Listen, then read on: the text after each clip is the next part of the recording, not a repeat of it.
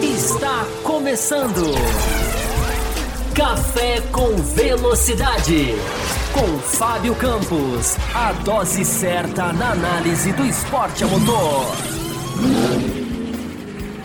Olá para você ligado no Café com Velocidade, para você ligado aqui na live do Além da Velocidade. Entrando no ar mais uma quinta-feira. Que quinta-feira é essa, hein? Quinta-feira entre Grande Prêmio dos Estados Unidos e véspera quase do Grande Prêmio do México. Vai se aproximando o Grande Prêmio do Brasil. Aguarde, aguarde. Vai se aproximando o Grande Prêmio do Brasil. Uh, a expectativa vai aumentando. A gente tem muito assunto para falar. Né? É uma etapa muito diferente essa etapa do México. Nós vamos explicar por quê. Uh, essa etapa do México tem um desafio técnico tão de cabeça para baixo, quase eu diria, para a Fórmula 1. Além de tudo, né? Vamos falar de Sérgio Pérez. Afinal de contas, falamos de Pérez o ano inteiro. Agora é, uma, é, é, um, é um momento que é impossível não falar. Pérez vai correr em casa. Que Pérez vai correr em casa? Que casa vai receber Sérgio Pérez e principalmente a Red Bull? É, assunto para a gente tratar aqui nessa edição do Além da Velocidade, que você confere sempre com análise e opinião diferenciada. Se você não acredita no que eu estou dizendo, ouça as últimas lives. Excelente a integração com vocês que estão aqui. Já tem gente aqui no chat, eu já vou mandar o alô. Perguntas sempre muito legais, reflexões para a gente mergulhar no automobilismo de maneira séria, de maneira aprofundada, é, com opiniões que você pode concordar, você pode discordar, mas Fórmula 1 levada a sério, né? Sempre com descontração, mas sempre perder o foco, sem, sem nunca perder o foco de fazer aqui um pouquinho de jornalismo, né? Que é o que a gente é, aprendeu a fazer do lado de cada tela e bater o papo com vocês. Afinal de contas, a opinião de vocês é muito importante. É o que faz a live, porque você aqui tem um espaço não só para perguntar, como, claro, para comentar, para mandar a sua mensagem através do Pix, que está aqui na tela, o café com velocidade gmail.com ou através do Superchat, porque através do Superchat você também participa, você também manda a sua mensagem, você também tem a sua mensagem colocada na tela. E você também ajuda e muito o nosso canal, nosso canal aí com planos cada vez mais ambiciosos, principalmente nesse momento do ano aí. Em breve mais detalhes. É, deixa eu colocar aqui para você as redes sociais do café, primeiramente. Para você que quiser seguir a gente lá no X, chamado Twitter, no Instagram, no Facebook, estão passando aqui embaixo da tela. E se você está acompanhando esse programa depois, está acompanhando esse programa gravado, está acompanhando esse programa em áudio, está sempre na descrição do vídeo também as nossas redes sociais. O Café com Velocidade tem um programa de apoio, que no decorrer da live eu vou explicando para você. Deixa você gostar da live, vai que você goste, né? E aí a gente vai explicando o nosso programa de apoio, como funciona, como você pode participar, ajudar, contribuir. Enfim, mais uma maneira de você contribuir, antes da gente começar, é deixando o seu like. Isso não custa absolutamente nada. Isso só demanda boa vontade para você deixar o seu like e ajudar o canal a ficar mais forte no YouTube. E começamos com poucos likes aqui antes de, começar o programa. Tô achando aqui, o galera meio devagar, hein? Deixa eu ver como é que se os, se, se os números do, do, de like já estão subindo aqui. É, daqui a pouquinho, olha, assim, assim que o computador quiser fazer o favor de, de nos ajudar, daqui a pouquinho eu verifico. Mas vocês vão olhando aí e me, e me contem também. Afinal de contas, né? Vocês estão vendo aí mais fácil do que eu. Estou aqui com várias janelas abertas, estou com a hashtag aqui que eu já vou começar a ler para que a gente já emende no assunto aqui sem mais delongas. Tem perguntas da hashtag. Sempre lembrando, né? Pix e Superchat é prioridade. É, a gente faz aqui de uma maneira que a gente tente equilibrar, né? A gente começa lendo a hashtag para dar tempo de você que está aí no chat fazer as suas perguntas, mandar as suas perguntas, bolar as suas perguntas e os seus comentários e a gente vai alternando aqui, olhando para o chat, até que a gente responde todas da hashtag e fica totalmente voltado aqui para as mensagens de vocês que estão aqui no ao vivo. É, dizendo um jogo duro aqui para abrir, para conseguir abrir outra janela aqui. Não vou nem ficar tentando mais não. Daqui a pouco trava tudo aqui, cai, derruba. Aliás, está tendo uma chuva em Belo Horizonte nesse momento que com trovoadas. Espero que. Agora acho que diminuiu um pouco, pelo menos no barulho aqui. Mas espero não ter problemas técnicos aqui. Enquanto isso, saudando aqui né, o Marcelo David, o Damião Andrade, o Francisco Cribari, o César Caseiro, a Isabela Correia, o Lugares e Fatos, eu adoro esse nome, a Esther dos Santos, o Thiago Tinoco, nosso mais recente apoiador, o Robson Geraldo, o Ricardo Grigoleto, a Mariana Soares, olha que legal as meninas aqui, o nosso Carlos Eduardo Ferreira tá aqui, o André Pedro, o Manuel Vitor, o Henrique Cardoso, que já inclusive aqui, ó, já deixaram o like maroto? O Henrique dá dica para você, tá? Siga o que o Henrique disse. Vamos lá, gente, vamos compartilhar a tela, porque a gente, pra gente começar a falar de Grande Prêmio do México, como eu falei, tem muita coisa pra gente tratar, né? Gente, eu tô vendo aqui nas perguntas que tem ainda repercussão na questão da, das desclassificações de Austin, né? Que geraram muita, muita, muita discussão, né? Muita, muitos textos, muitas matérias, muitos debates. É, falamos sobre isso fartamente aqui na segunda-feira. É, lembrando, né, para quem não sabe, para quem está chegando agora, o Café com Velocidade tem live sempre às segundas e quintas no canal do Café, para você poder acompanhar sempre o mais profundamente ou mais aprofundadamente possível. E além de segunda e quinta, tem live quarta, tem live sábado também, live extra. Live, aliás, sábado não, desculpa, domingo. E nesse domingo vai ter também, porque eu tenho certeza que nós vamos bater a meta. Tá? Aquela metinha marota de 12 Pix ou 5 Superchats. Aliás, 12 Pix e 5 Superchats. Ou fica muito fácil, né? Eu já tô com o Pix aberto aqui na tela, mas vamos lá. Daqui a pouquinho a gente começa a contagem, daqui a pouquinho a gente começa uh, as marcações. Na hashtag Além da Velocidade, vamos lá, vamos lá, vamos lá, colocando na tela para você, sem mais delongas. Uh, tá aqui. Eu sumi? Por que, que eu sumi? Não precisava de eu sumir. Vou ficar pequenininho aqui na tela. Cadê? A gente vai se atrapalhando até uma hora em que a gente consegue, tá, gente? É, pronto, agora sim, que aí vocês conseguem visualizar as perguntas aqui. Ó. A primeira pergunta do Haris Motichandi, eu espero que eu esteja lendo o nome dele certo. Ele manda aqui na hashtag Além da Velocidade. Uma pergunta. Austin foi um fim de semana de sprint. A prancha do Hamilton e do Leclerc e, de outro, e dos outros sofreram, sofreram um desgaste no sábado no sprint e no domingo agravou com o combustível mais pesado, né? O carro mais pesado por causa do combustível, ele diz. Como é essa dinâmica para uma pista ondulada no fim de semana de sprint? Harris, na verdade, não é que não é eu não vou nem usar no tempo é, eu vou usar o verbo no, no tempo foi, porque foi a primeira vez que aconteceu. Foi a primeira vez que a gente teve a combinação sprint, ó, luzinha do Pix piscando aqui. Legal. A gente viu a combinação sprint no final de semana no Texas, com uma pista mais ondulada do que no ano passado, porque a, a gente já falou sobre isso, né? O terreno da pista vai fazendo com que a, o, o, asfalto se mexa, né? O, a, a, fundação da pista vai se mexendo e vai, e vai gerando e vai gerando as, as oscilações. É, uma outra coisa também, os caras também não ajudam, né? Eles têm lá uns eventos, fazem vários eventos, e eles fazem uns eventos em Austin. O David Croft da Sky Sports estava contando isso. Eles fazem os eventos em Austin, americano adora isso, né? Aqueles caminhões gigantescos, com aquelas rodas enormes, e vão fazendo um monte de bagunça na pista. Tem um, tem um, um, um, momento desses eventos que tem uma rampa. Aí o caminhão pula e cai. Então, são aqueles caminhões com aquela ultra suspensão. Nem devem ser tão pesados assim. Mas eu ouvindo o David Croft contar isso, eu pensei que os caras também não ajudam, né? Mas enfim, não é só por isso, né? Não é só por isso, como nós falamos, é um problema de Austin mesmo, essa questão das oscilações. Então, o Harris, é, essa combinação de fatores acabou ocasionando o que a gente viu. Muito bem, como você colocou. Né? Não aparece no sábado a desgaste da, da prancha, talvez não tenha aparecido, né? É, e apareceu no domingo porque pode ter começado no sábado, a gente não sabe quantos, quantos milímetros foram desgastados no sábado. Pouco, já muitos, e na corrida apenas, é, digamos, empurrou ladeira abaixo. Mas a, a, na teoria, o que você falou está correto. Né? Com os carros mais leves, na sexta e no sábado, a chance de, de, de, de, de da prancha, né, essa prancha que tem debaixo do carro, né, bater no solo é muito menor. Embora não, não é inexistente.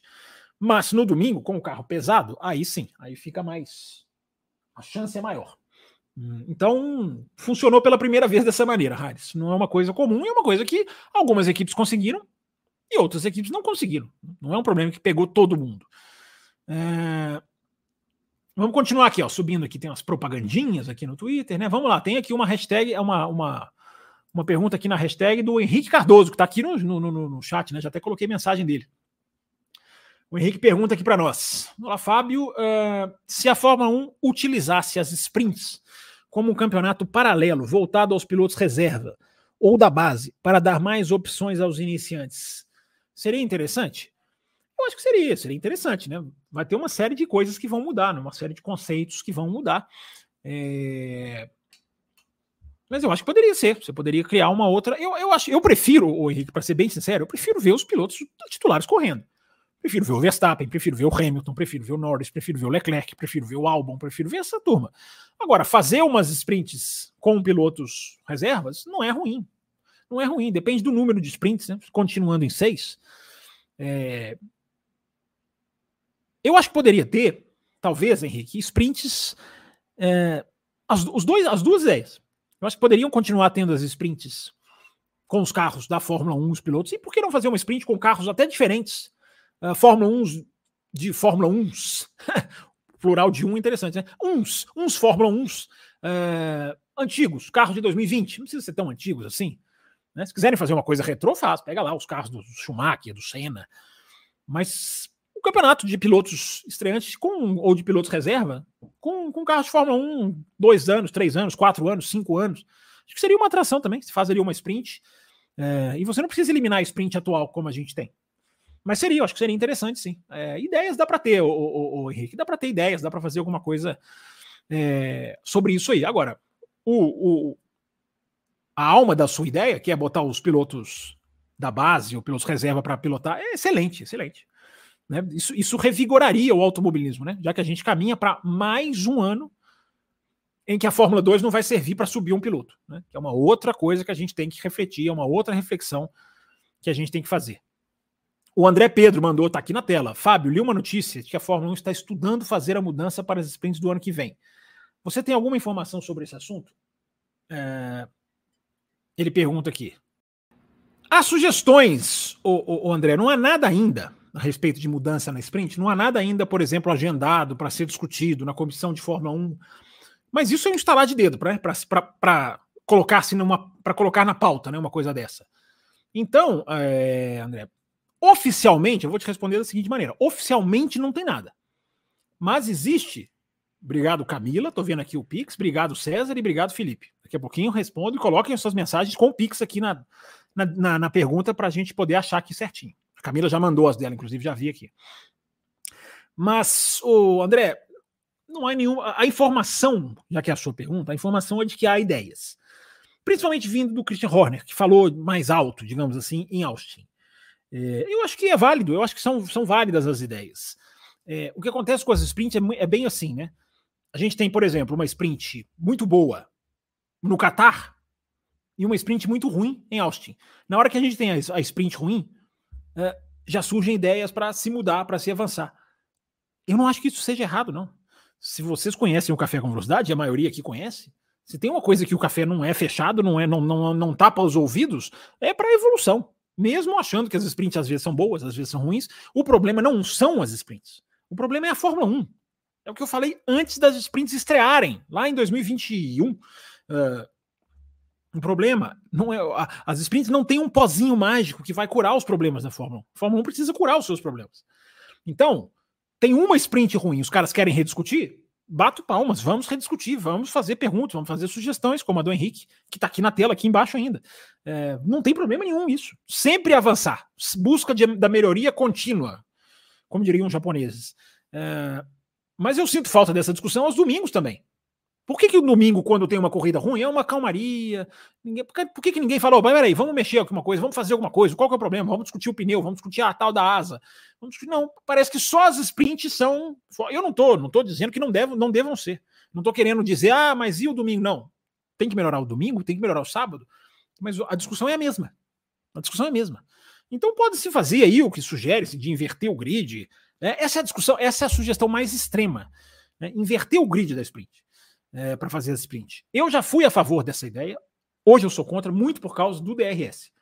Né? Com o DRS, você vai ter uma pseudograça, você vai ter uma pseudo-diversão.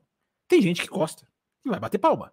É, eu não acho. Se você fizesse grid invertido sem o DRS, meu amigo, aonde eu assino? Manda aqui o papel, só me fala onde eu assino. É, eu assino sem ler o papel. Se você me falar que é para fazer um grid invertido sem DRS. É, mas aí vamos ver, do pneu específico, alguma regra específica, muda a quantidade de voltas. Não tem problema nenhum discutir, gente. Nenhum, nenhum, nenhum discutir. É, eu só acho que a discussão deveria ser mais ampla.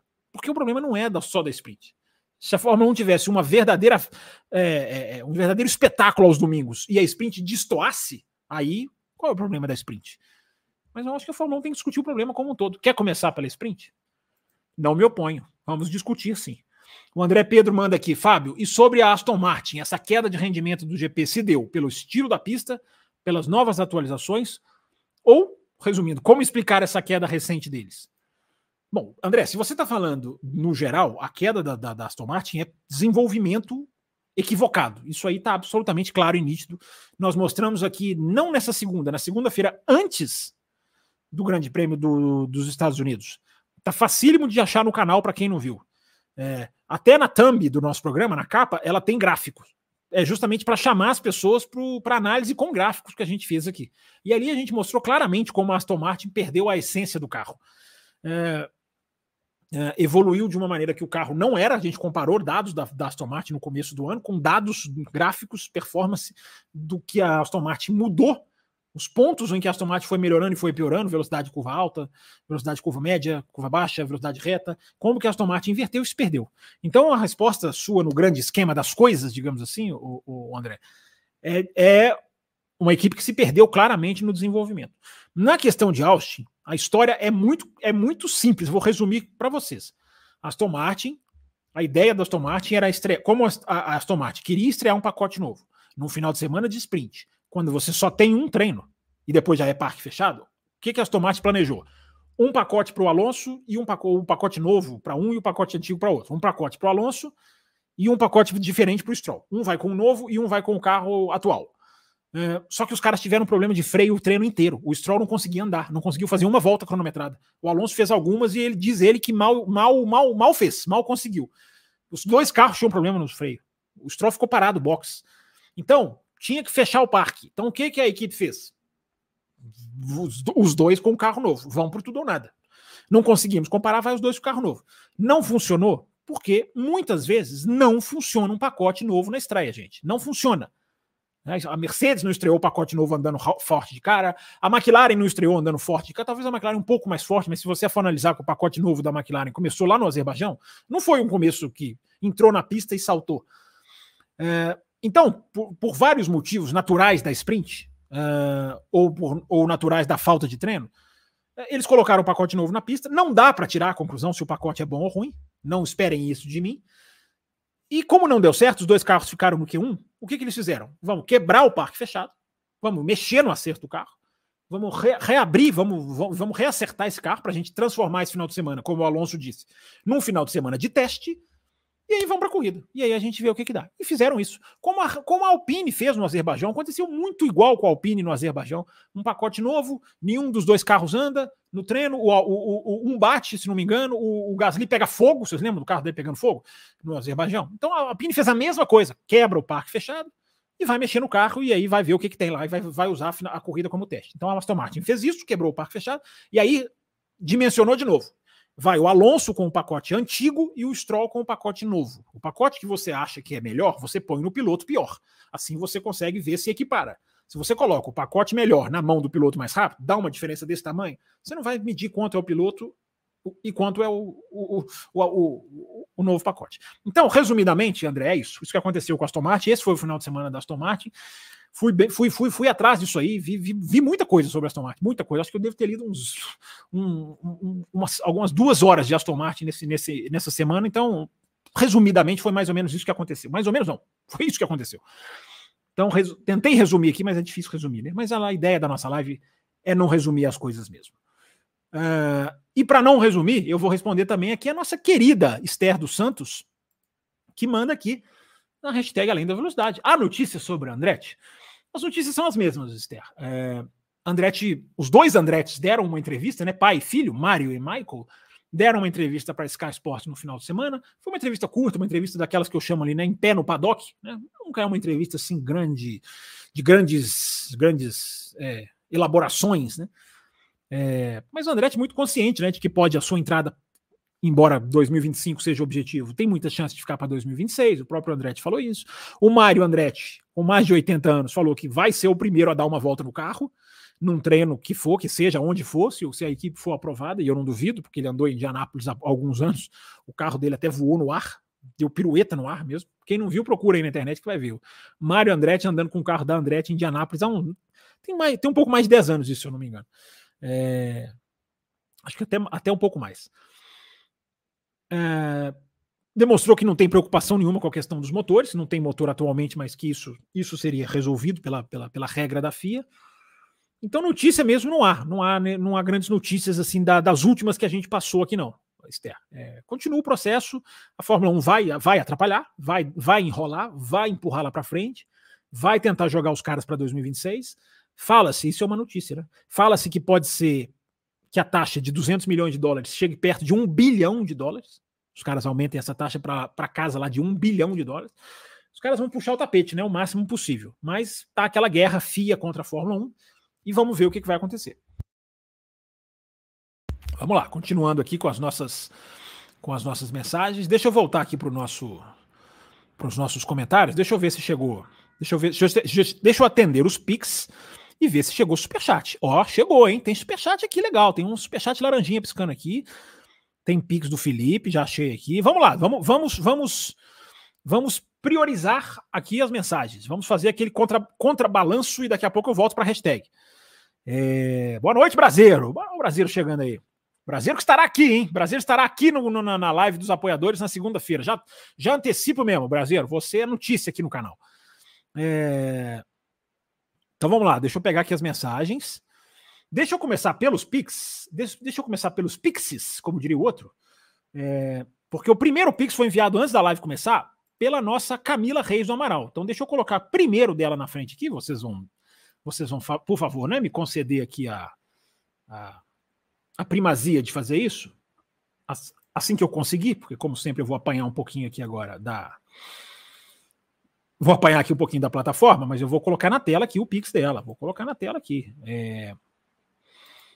Compartilha a tela, atenção. Demora, mas vai, gente. Demora, mas vai. É... Tá aqui a mensagem que a Camila enviou. Ora, bolas, faço questão. Deixa eu ampliar um pouquinho para vocês verem. Ela manda aqui, ó. Fábio, gostaria de saber a sua opinião. Olha lá, eu falei que o assunto de desclassificação ia continuar. É... Sobre a desclassificação do Lewis e do, e do Charles. Deveriam ter fiscalizado os 20 carros e não 3 ou 4. Foi injusto, segundo ela. Os que estavam fora do regulamento, é... alguns se salvaram mesmo estando fora também. Ela continua aqui. Minha ideia é que quando enfileiram depois da quadriculada, a FIA leve para vários cavaletes e inspecionem um a um. Contratem gente porque dinheiro não falta. Vamos lá, vamos lá, Camilo. Tem que responder a sua, a sua mensagem com calma, com serenidade. É... O, a primeira coisa que você coloca foi injusto, a gente tem que ter calma com essa avaliação. É...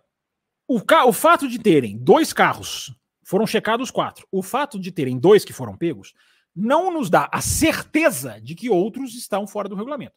Nos induz a achar fortemente que outros estão fora do regulamento, mas não nos dá a certeza. Cuidado com essa expressão, foi injusto.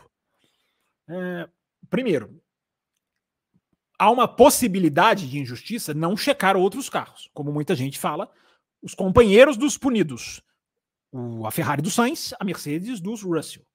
É, isso, para mim, é uma evolução que a regra precisa ter. Agora, injusto punir quem está fora do regulamento? Não é. Não é. Uh, se o Leclerc está fora do regulamento, se o Hamilton está fora do regulamento, tem que punir. O processo de aprimoramento da regra, da verificação, é outra coisa. Quem está fora do regulamento, na minha análise, tem que ser punido. Não dá para checar todo mundo. A própria FIA soltou. A FIA, a FIA ela, ela, ela, ela sentiu as críticas. E ela soltou um comunicado essa semana explicando o seu processo, como funciona. Uh, não dá para checar todo mundo, não a tempo. Porque a gente falou na segunda-feira, não preciso nem voltar no assunto. É, existe, por exemplo, um problema muito sério, que é o problema de, do calendário. Que é o problema da Fórmula 1, quando acaba a corrida, já está empacotando uh, os carros para o grande prêmio seguinte. E é verdade, viu, gente? Eu já, eu já fui a corridas de Fórmula 1 na Europa, onde esse processo é muito mais acentuado do que nas corridas fora da Europa, embora né, quando tem rodada tripla, como nesse. Esse final de semana é a metade da rodada tripla, né? É, é, é, mais pesado ainda em alguns aspectos, embora vá todo mundo meio junto, né? Tudo voo fretado, vai tudo. A, a Fórmula 1 viaja meio junta. Na Europa é diferente. As equipes acabam, elas vão embora. Elas vão, cada uma vai indo ao seu tempo. E eu me lembro muito bem, em Monza, é, depois de acabar a corrida, evidentemente, eu entrei na pista e eu sou meio, eu sou meio rato de asfalto, né? Eu fico ali até a hora que o cara.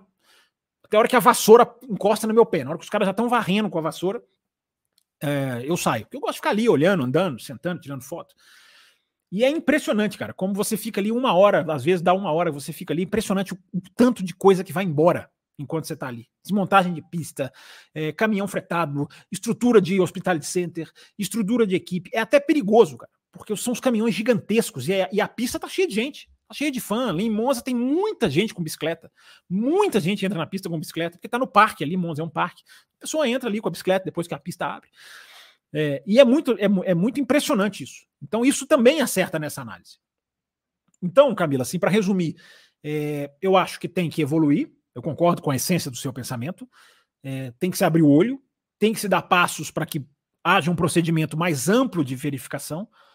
Agora, Camilo, eu acho que a gente não pode tentar, a gente não pode também supor como a coisa é feita. Você está falando que colocar nos cavaletes, você tem que colocar nos cavaletes, você tem que ter espaço para colocar. Você, a verificação, você sabe se a verificação é feita com o assoalho montado? Se os caras têm que desmontar o assoalho, tirar o assoalho. Então a gente, a gente tem que fazer análise uh, até onde a gente entende, até onde a gente sabe. Uh, eu repito, eu entendo a, a essência da sua mensagem. Concordo com a sua última frase. Contratar gente para abastecer essa, essa verificação. Mas eu repito o que tenho dito aqui e o que tenho dito no Twitter. Gente, não vai ter o pódio e você vai saber todos os carros estão dentro do regulamento depois do pódio. Não há como. Não há como. Não é vôlei, não é futebol, não é basquete. Quando o juiz apita, acabou, acabou. Uh, não é. Não é. Envolve máquinas caríssimas, complexíssimas, que têm que ser verificadas. Uh, tem que se evoluir o processo de verificação. Isso é ponto passivo, ou ponto pacífico. Ponto passivo é ótimo. Isso é ponto pacífico. Uh, tem que se evoluir. Agora, dentro da realidade, porque senão a gente começa aqui a falar que daqui a depois do pódio todos os carros têm que estar, não vão estar, não, não, não, não há como. É, o processo tem que ser aprimorado. Né? Não dá para ter. É, se quatro carros, dois são pegos, você tem que ter um mecanismo que ative novas verificações. Eu acho que isso dá para evoluir. É, Agora, gente, é a, são as primeiras pranchas fora do regulamento desde 94. Ah, isso alivia? Não precisa verificar? Não, precisa verificar e muito. Se tem coisas no carro que são verificadas, todos os carros, todos os final de semana, como quantidade de combustível, como. É... que mais, gente? Eu tinha até anotado aqui, quer ver? Nossa, eu anotei tanta coisa sobre esse assunto que fica até. Eu, eu até me perco em tanta coisa. É, a medida, da, a medida da, do tamanho das asas é, a medida de combustível. É, se tem essas, essas, essas, essas, certos processos que estão sendo verificados, independente da situação, talvez a prancha seja um deles. Isso é que eu quero dizer. Talvez a prancha seja um, um desses processos, que possa ser. Agora, ele é muito complexo. A gente não sabe se tem que desmontar o carro. A gente não sabe como que é essa verificação. Você tem que tirar a prancha do assoalho. Rubinho, volta aqui de novo. Ó. Você tem que desconectar. Essa prancha é o segredo, é, é, é, é o centro da polêmica. Você tem que tirar ela para você medir. Quanto tempo leva para medir? Você tem que desmontar o carro. Depois que você desmonta o carro, tem coisas que você vai conseguir verificar igualzinho. Porque muita verificação é aquele questão de, de, de não poder mexer no carro. A, a, a, verificação muitas vezes depende disso. Então é muito complexo, mas tem que se avançar. Tem que se avançar. Pergunta é ótima, mensagem é ótima, Camila. Muito obrigado pela sua participação, como sempre, muito, muito boa, muito legal. É, então eu comecei a priorizar as mensagens aqui com o Pix e agora vou. Eu já até esqueci a meta. O que, era a meta mesmo, gente? Quanto que era a meta mesmo? 12 Pix, não é isso? E, e Superchat eu falei quanto? Eu esqueci quantos Superchats eu falei. Acho que falei 5, né? Acho que eu fui bonzinho hoje. É... Dá 17 contribuições no total. E já temos aqui, vamos lá, vamos lá, vamos lá, vamos lá. Carlos Ferreira, vou, vou na ordem cronológica aqui, gente. É, Adalto disse hoje no Loucos que a fonte dele na Mercedes que a prancha do carro do Russell teve o mesmo desgaste do Hamilton. Será que a FIA vai tomar alguma atitude sobre esse assunto? Cara, aí não, não é comigo, não sou eu que tenho que comentar isso, Carlos. Aí, aí depende aí da situação. Não, não, tenho informação, não tenho essa informação. Então, uh, Isabela, Boa noite, Fábio. Sobre os limites da pista, seria viável a FIA implementar uma área de escape abrasiva que nem Paul Ricard, listas azuis para desgastar o pneu? Pode ser, Isabela, pode ser que sim. É... Mas depende, cara. Depende muito da curva, da situação. A, a pista de Paul Ricard, ela só desgasta o pneu se você, se você, se você roda naquela, se você escorrega lateralmente naquele, naquele asfalto. É, uma tira daquilo ali, pode ser que não tire a velocidade do carro, entendeu? Leandro Petrilo, boa noite, Fábio. Mais uma excelente live, abraço. Obrigado, Leandro. Valeu aí pela sua contribuição, valeu pela sua participação. Vamos lá, vamos no ritmo, vamos no ritmo. Fábio, achei interessante o Hamilton se colocar como um dos únicos que teria condições de bater o Verstappen. Significa, um, um elogio velado? É, não, não, entendi, mas elogio a quem? O Hamilton se, colo se colocar como um dos únicos que teria. Ele disse que ele é um dos únicos que teria? Não sei se eu entendi exatamente. O elogio velado do Hamilton para o Verstappen. É, acho que não, porque o bater o Verstappen é no sentido de, da velocidade do carro, né? No sentido da, da potência do carro, não é não? É... Felipe Gonçalves, acredita que com esse, outra dele aqui, acredita com esse clima azedo, com as ameaças, se o Pérez estiver logo atrás do Verstappen, acha que o Verstappen abriria para ele? Nunca, cara. Esquece. Menor chance, menor condição. Mas primeiro que ele está em segundo atrás do Verstappen já é um, já é um, já é a gente, né, é, é, é, é, criar uma situação que não é, não é muito real. Né? Imaginar o Pérez logo atrás do Verstappen. Isso, isso, é, isso, é, isso é muito surreal, se a gente for analisar. Porque, gente, vamos lá. É, o Pérez, de, desde o Baku, o Pérez ele fez. Ele largou entre os quatro primeiros de uma vez. Uma vez só. Ele foi eliminado no que, no que fora do Q3, ele não chegou ao Q3 sete vezes sete vezes. E ele tem um pódio nas últimas seis corridas. Então são só pequenos, pequenos, uma pequena amostra do que, que é o Sérgio Pérez hoje. Entendeu? É até bom, porque a gente já emenda junto nessa pergunta do Felipe a análise sobre o Sérgio Pérez que eu queria fazer. Vou até frear um pouquinho aqui. É... Com esses números, não há como imaginar, Felipe, que, que o Pérez vai estar em segundo. Mas mesmo querendo colocar a sua pergunta como algo digamos, possível ou provável, uh, o Verstappen não vai fazer isso. O Verstappen não vai fazer isso. Já está absolutamente claro que ele não vai fazer isso e ele tem toda a razão de não fazer isso. Toda a razão de não fazer isso. Como o Pérez teria se se recusasse a fazer em outra situação, como o Vettel teve quando se recusou a aceitar o Multi 21, eu vou sempre aplaudir o piloto que se recusa a ceder posição. Vou sempre aplaudir. Em todas as situações, em todos os momentos, em todas as corridas. Ah, talvez lá na última, se for a última, o cara tem que ceder para o outro ser campeão. Aí eu coço a cabeça, talvez eu, talvez eu pense. É... Então não vai abrir, o Verstappen já demonstrou claramente que não, não vai fazer, gente, o Verstappen não vai fazer isso nunca, cara, com ninguém. Não vai fazer isso, não vai. Os caras não, não é, não é, não é da filosofia dele. E aí a gente tem que analisar o Pérez, cara. A gente precisa analisar o Pérez nesse final de semana. É importante a gente analisar o Sérgio Pérez nesse final de semana. Porque ele passa a ser o personagem principal. Tá aí, ó. Tá, é o motivo de uma das perguntas. É, é o motivo de uma das perguntas, de várias perguntas, aliás, que estão sendo feitas aí durante a semana. É, o Pérez vai correr em casa. Vamos lá, gente, vamos analisar. O Pérez vai correr em casa. O piloto que corre em casa, ele é o centro das atenções, e no caso do Pérez é muito o centro das atenções. Não é pouco, não é muito. Porque ele é muito muito ídolo no México. Né? Eu estava vendo um repórter latino-americano falar, é, o Diego Merria, eu não sei onde o Diego Merria nasceu, eu me esqueci qual país de origem dele, mas ele, ele, é, ele é aqui latino-americano. É, e ele dizia que com o Drive to Survive, o Pérez passou de um cara conhecido, ele já era conhecido, claro, é piloto de Fórmula 1, tá lá na Fórmula 1, claro que ele era conhecido mas que com o Drive to Survive, que foi muito, fez muito sucesso, no México, inclusive, ele passou a ser uma grande celebridade. Parte da mídia latina, mexicana, não só, inclusive fala do que o Pérez é, critica, entre aspas, o Pérez, por participar de muitos eventos, muita, muitas peças publicitárias. Diz que ele participa muito, ele participa de muito clipe, ele participa de muita propaganda, ele tem muita empresa que oferece, ele vai lá e anuncia. Isso é uma coisa que os caras falam, é legal a gente ter essa perspectiva, né? Não é uma perspectiva que a gente tem, a gente está sempre ligado na imprensa europeia, né? na imprensa italiana, na imprensa inglesa, na imprensa alemã. Né? A gente é muito eurocentrado né? nessa questão da Fórmula 1, né? somos mesmo. É, então é legal você ter uma, uma, uma visão latino-americana, digamos assim. É, inclusive, ele conta, o Diego Merria, que está havendo no México uma campanha de torça com respeito para essa corrida. Torça com respeito. Já antevendo o que vai ser um dos grandes pontos de interrogação esse final de semana. Né? Nem falei ainda da pista do México, da questão do ar rarefeito, lembrar para vocês algumas coisinhas do ano passado, que é importante refrescar a memória. Nem entrei nisso ainda. Mas a marca dessa corrida fora da pista é o, como vai ser a relação da torcida com o Sérgio Pérez. Não no sentido de que, ou com a Red Bull, melhor dizendo. Com o Sérgio Pérez, claro que vão apoiar, vão, claro que vão incentivar. Mas como vai ser a receptividade à Red Bull nesse caso? A Red Bull vai ser a vilã para a torcida mexicana?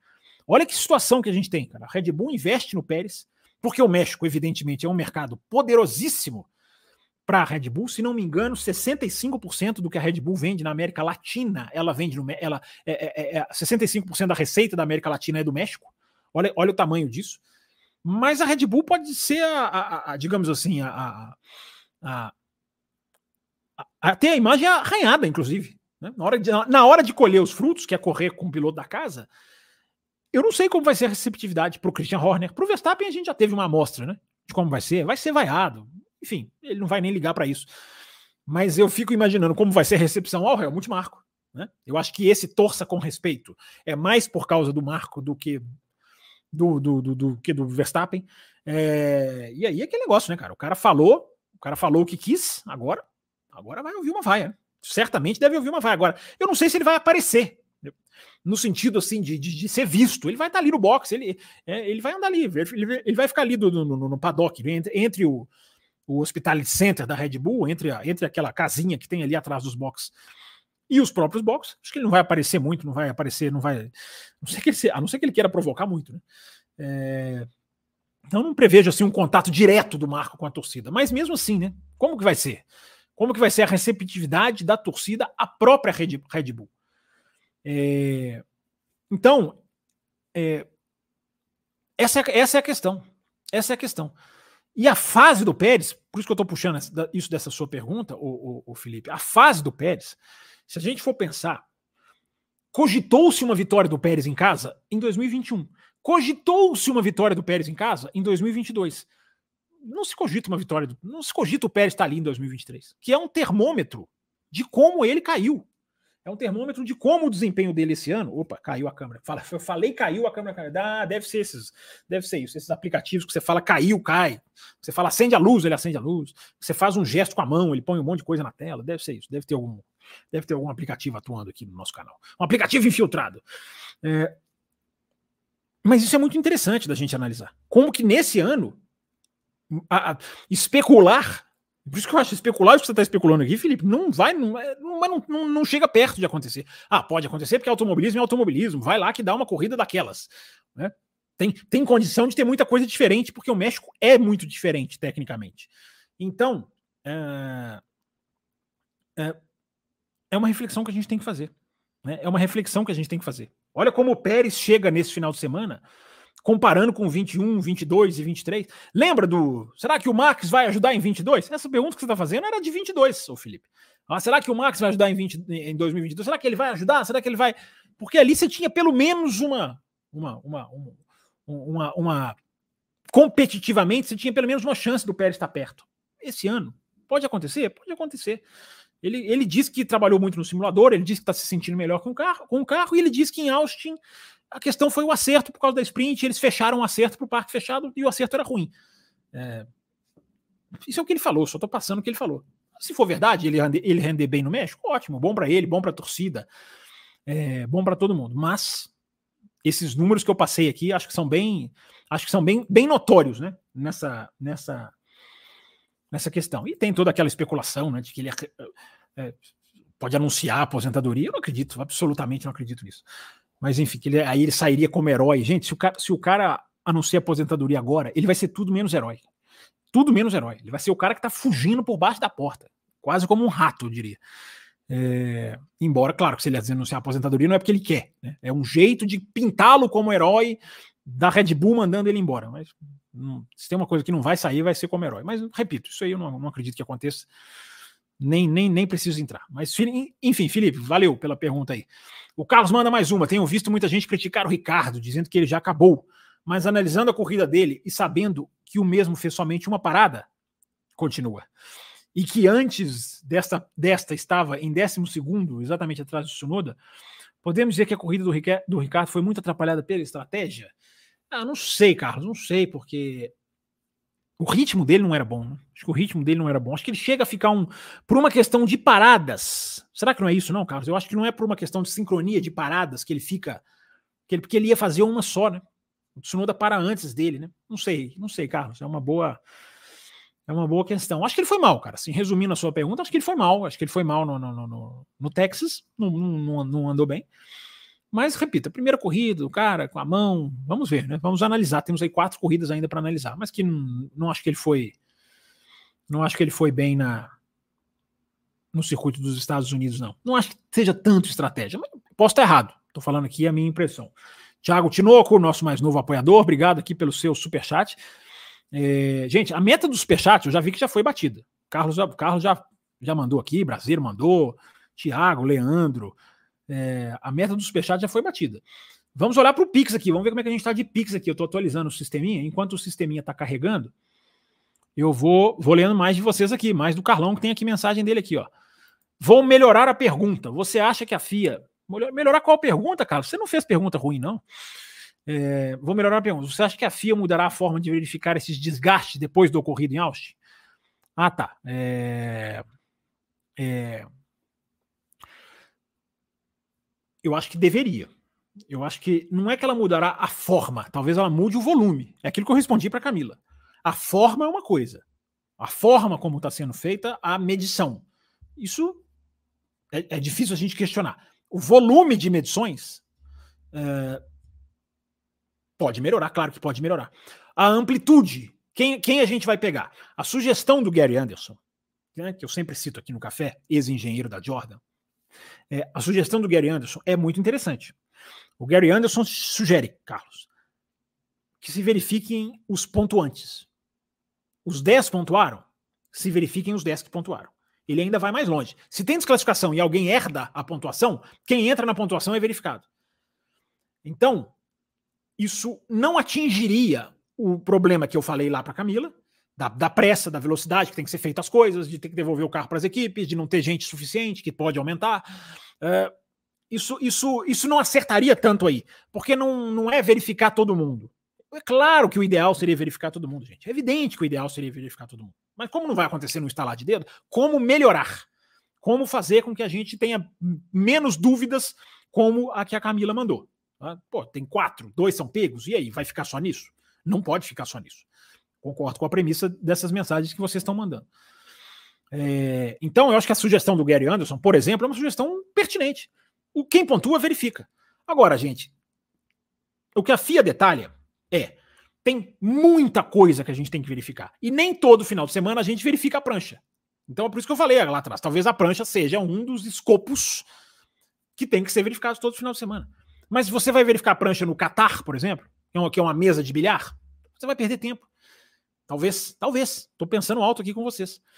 Né? Então, eu repito, eu, eu ainda acho que a prancha pode ser, pode ser, digamos, é, é, incluída numa lista de, de, de, de avaliações essenciais. Tem uma outra coisa, gente. Tem um carro todo final de semana que é desmontado.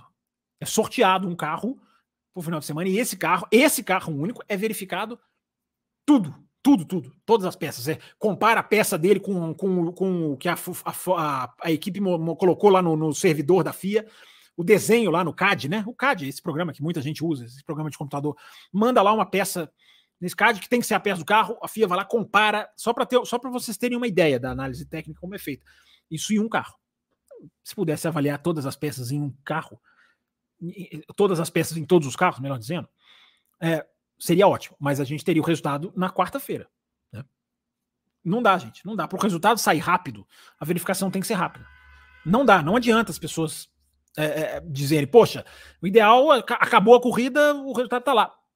Isso, isso não dá, não dá. Nem, isso é pedir o impossível, eu diria. E olha que eu raramente eu uso essa frase. Raramente eu uso essa frase.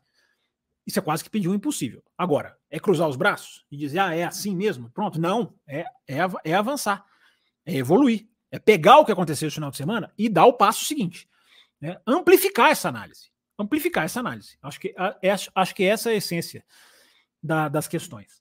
O brasileiro, é, só não vou, só não, a sua pergunta não foi ruim, Carlos. Eu só não vou entrar numa informação de que um piloto estaria fora do regulamento. Cara, não, vou entrar nessa. Vou basear em fato aqui, que eu, que eu tô vendo.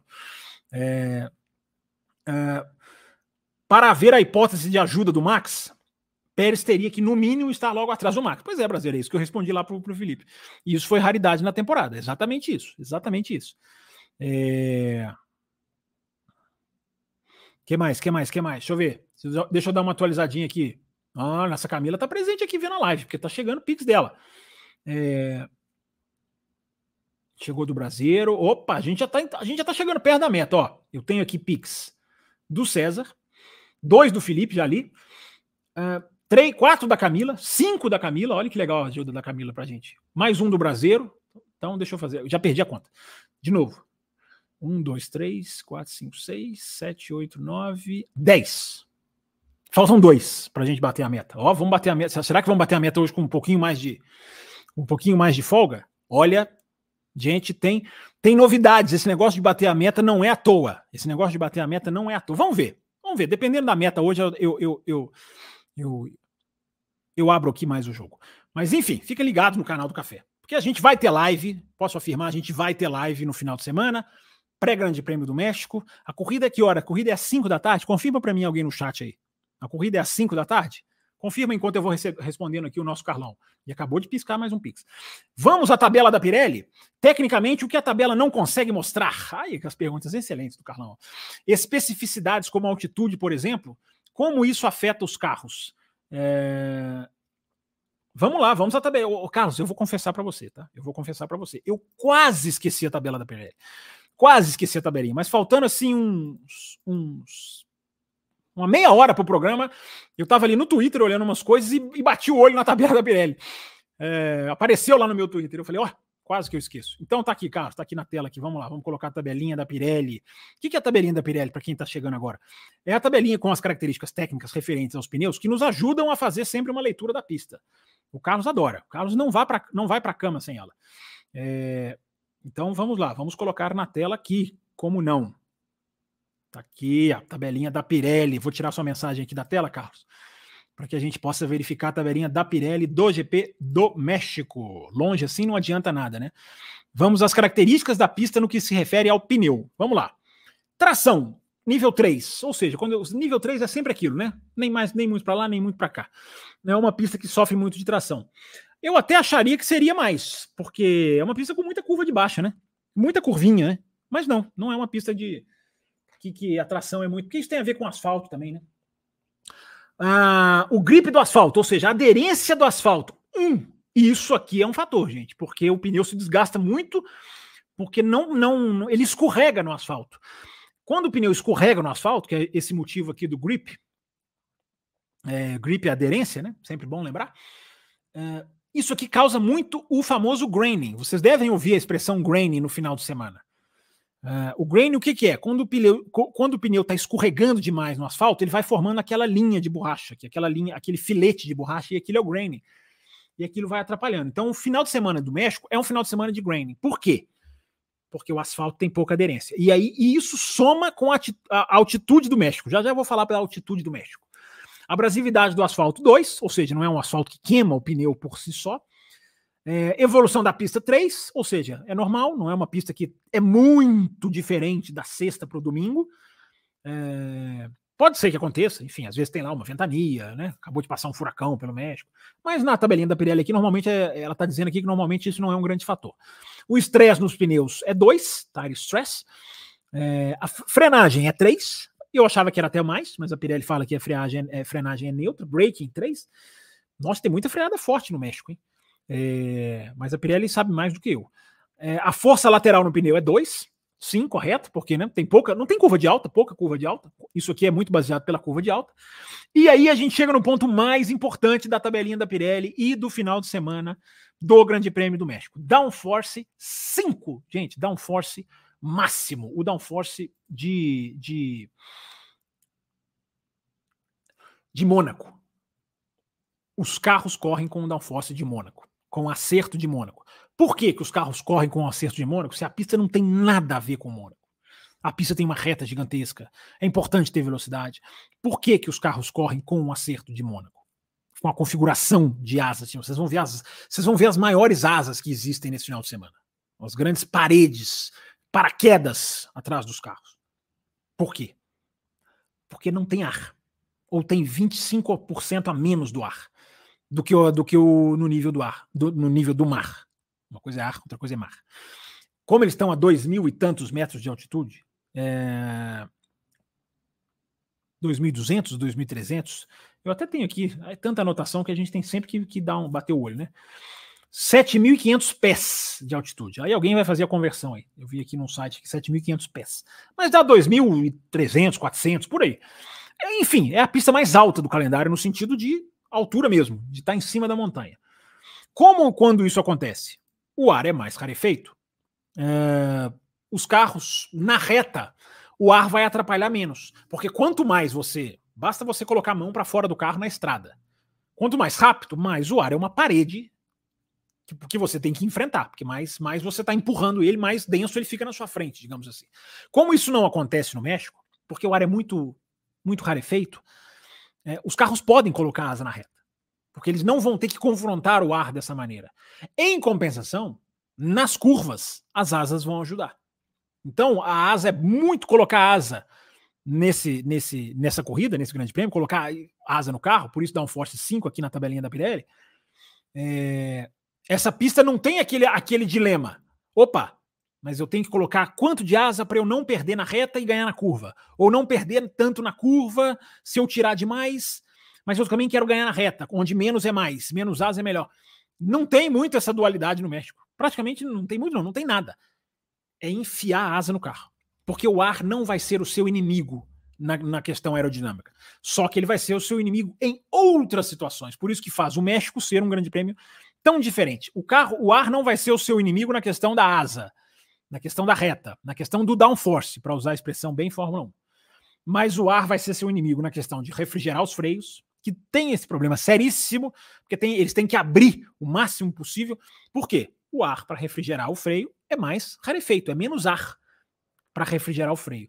É menos, é menos ar para as unidades de potência. E aí entra uma questão muito importante da Ferrari. Vocês lembram da Ferrari o ano passado? Vocês não devem lembrar, vocês não lembram de nada. Vocês não lembram nem que vocês almoçaram ontem. É, a Ferrari o ano passado sofreu com essa questão do motor no ar, do turbo dela ser menor. A Ferrari o ano passado ela fez, se não me engano, quinto e sexto na classificação. Esse ano pode até ser mais normal, porque tem McLaren, tem Aston Martin. O ano que vem não era. Quinto e sexto não era. Não era normal. Não era tão normal assim, não, para a Ferrari, não. Uh, e a Ferrari chegou mais de um minuto atrás da Red Bull. Mais de um minuto atrás. As duas Ferrari. Por quê? Porque não se davam bem com a, o ar rarefeito. Porque tem um turbo teoricamente menor, não podem usar a potência inteira, porque se o turbo é menor, ele refrigera menos, a hélice dele é menor, ele refrigera menos. Você não pode usar a potência total, a Ferrari foi lá para trás. Né? O que mostra como a Ferrari é uma equipe ainda muito longe de ser a equipe grande que a gente fala. As pessoas criticam a Ferrari muito. Eu vou até ficar grande na tela aqui. As pessoas criticam muito a Ferrari quando ela tem os erros visíveis dos erros de estratégia, de colocar um pneu errado, de fazer parada mais ou a menos. Aí as pessoas, ou fazer uma, um erro no pit stop. Aí é quando as pessoas descem a lenha na Ferrari. O, o, o, o vexame da Ferrari, os sintomas do vexame, dos vexames da Ferrari estão nesse tipo de coisa. É, esse, isso é a, é a clareza de uma equipe que falta ser grande. O que aconteceu no México ano passado, o que aconteceu agora em Austin. Agora, esse final de semana. Porque veio à tona, durante a semana, que a Ferrari errou a estratégia porque os seus números estavam errados. O Vasser falou isso, o Leclerc falou isso. Ou seja, a, a, a, estrutura de análise de corrida da Ferrari errou. Uma coisa é você ter as informações corretas e tomar uma decisão ali para tudo ou nada. Né? É o que eu falei da Mercedes. Aliás, tem um gráfico publicado pelo Blake Rinsey, é, excelente, que mostra como o ritmo dos pilotos, tem o um gráfico ritmo de todos os pilotos, como o ritmo do Hamilton de repente mergulha. de repente o, os pneus do Hamilton acabam. Né? Para ser base naquela discussão, né? Que é, é, muito fácil você metralhar a estratégia da Mercedes. Né? Claro que no final você vê que foi uma estratégia errada. Mas quando você vê o gráfico, como que ele tinha um ritmo, e duas voltas depois que ele decide ficar na pista, que ele decide estender, o pneu dele é, é, desaparece. Desaparece. Só fazendo esse parênteses. Mas voltando para a questão da Ferrari. Você não conseguir fazer uma estratégia correta, porque o seu, a sua base de dados não te dá a informação correta, mostra que você está muito longe de ser uma equipe para brigar por título. Porque a Ferrari disse, né? Não, no nosso computador dizia que duas paradas com Sainz e uma parada com Leclerc era praticamente a mesma coisa. Isso é grave. Isso é grave. Você ter uma, uma, uma, uma estrutura de informação, de, de estratégia, uma estrutura estratégica que te deixa na mão. Essa é a expressão. Não tem outra. Então é muito sério o que aconteceu com a Ferrari. Para quem quer ver a Ferrari como time grande. Mas passa desapercebido, né? Só chama atenção os erros crassos da Ferrari. Esse foi um erro crassíssimo. Se é que existe essa palavra. Esse foi um erro crassíssimo.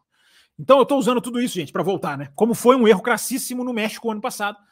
Quando não é nem um erro, ali é um carro não constru construído que não vai estar bem no México. E eu perguntei isso ano passado. E pergunto agora de novo. E se a Ferrari estivesse brigando pelo título? Quem está brigando pelo título não pode descartar um final de semana, senão ali é altitude, nosso turbo não vai funcionar mesmo. Então vamos ver o que a Ferrari. Eu não vou criticar a Ferrari de antemão. Quem sabe melhoram no GP do México desse ano. Mas somando isso, da altitude da Ferrari, por isso que eu estou lembrando e ligando uma coisa a outra. Somando esse problema da altitude da Ferrari né, que sofreu na altitude por causa claramente do seu motor. Não é de acerto, não é de alguma coisa que, que mudou no meio do jogo, não é de uma placa que de repente, né, a prancha no final de semana de sprint. Isso faz parte. É um erro, mas faz parte. É, você chegar na altitude com um carro que você sabe que não consegue competir lá, para quem pensa em disputar título mundial é gravíssimo. Quem pensa em disputar título mundial não pode descartar a corrida. A gente não vive mais, ainda bem, a era dos descartes na Fórmula 1 né? Que coisa ridícula. Era os tal dos descartes, né? Cá entre nós. A mesma coisa em Austin. É, você errar a estratégia porque você tinha dados que te induziram erradamente a essa estratégia é muito mais grave do que tomar uma decisão durante a prova, como aconteceu com a Mercedes, que depois você vê que não era adequada. Fica essa análise aí da Ferrari para vocês pensarem, baseado na tabela da Pirelli, baseado na mensagem do Carlos, baseado no superchat que vocês fazem. É por isso que eu digo aqui, ó, a roda roda, a roda roda, por causa de vocês, sempre com vocês. E aí o Carlos coloca aqui uma coisa muito interessante.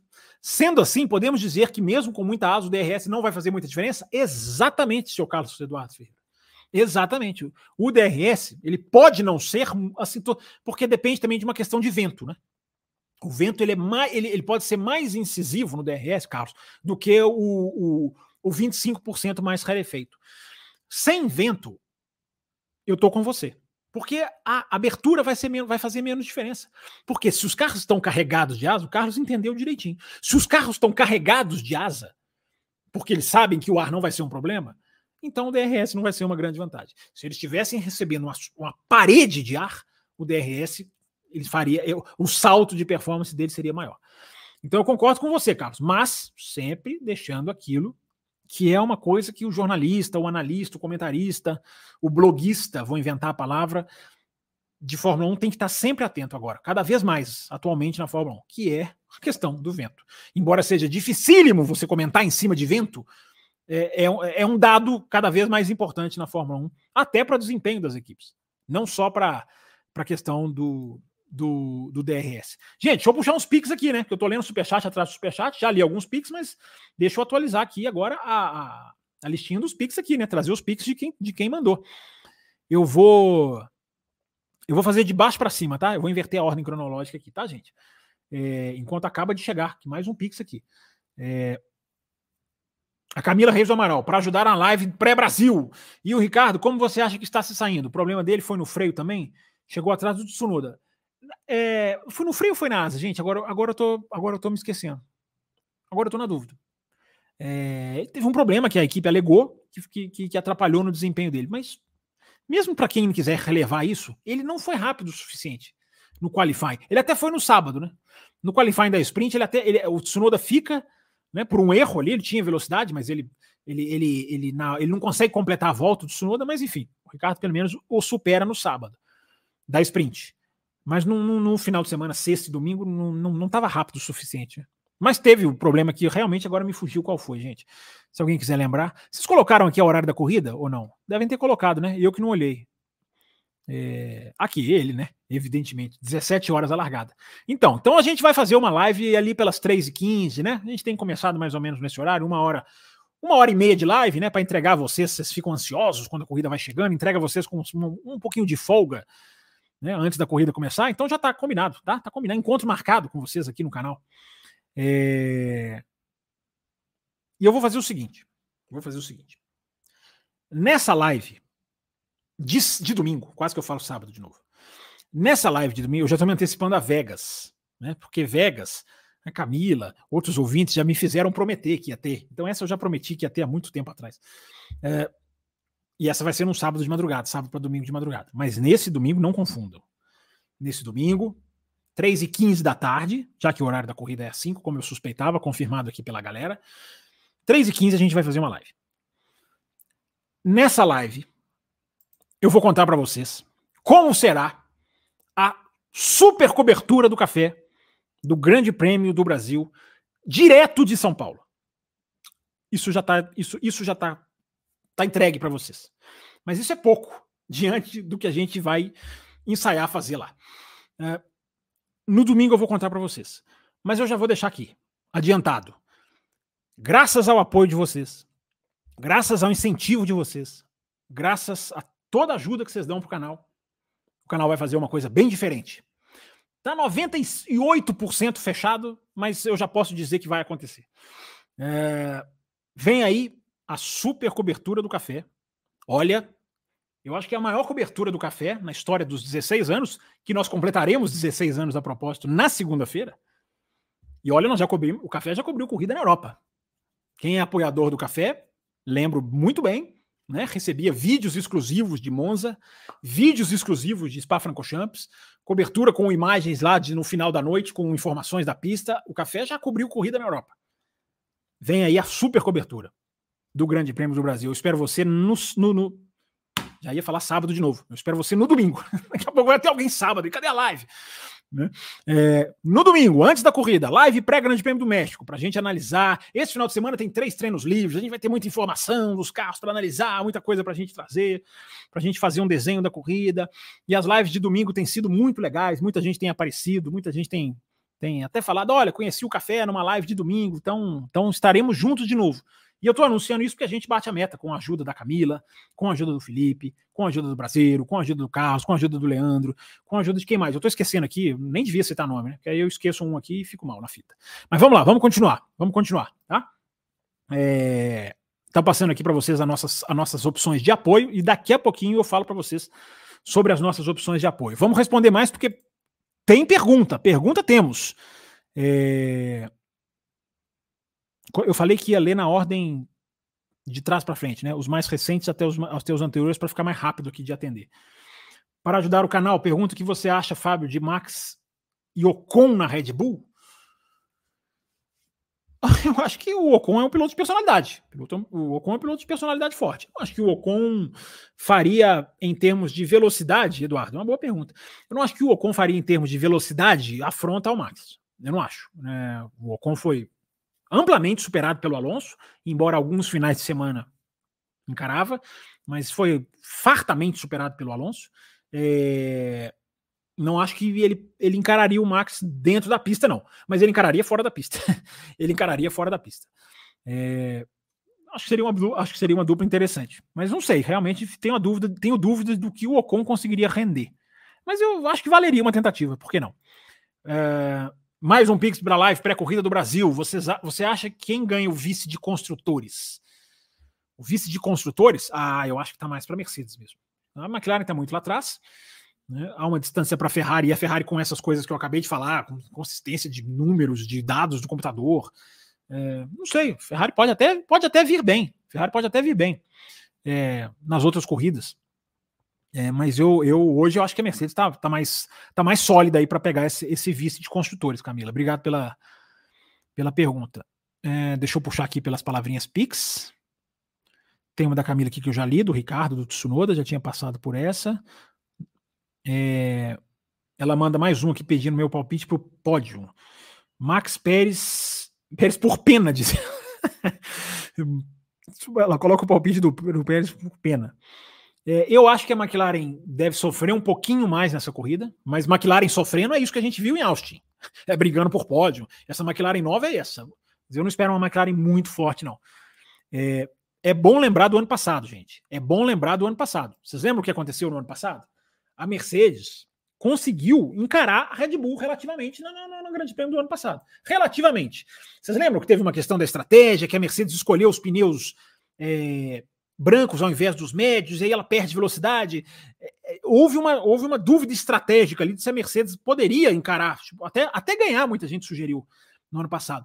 O GP do México do ano passado, gente, foi uma das corridas mais fortes da Mercedes, em termos de desempenho.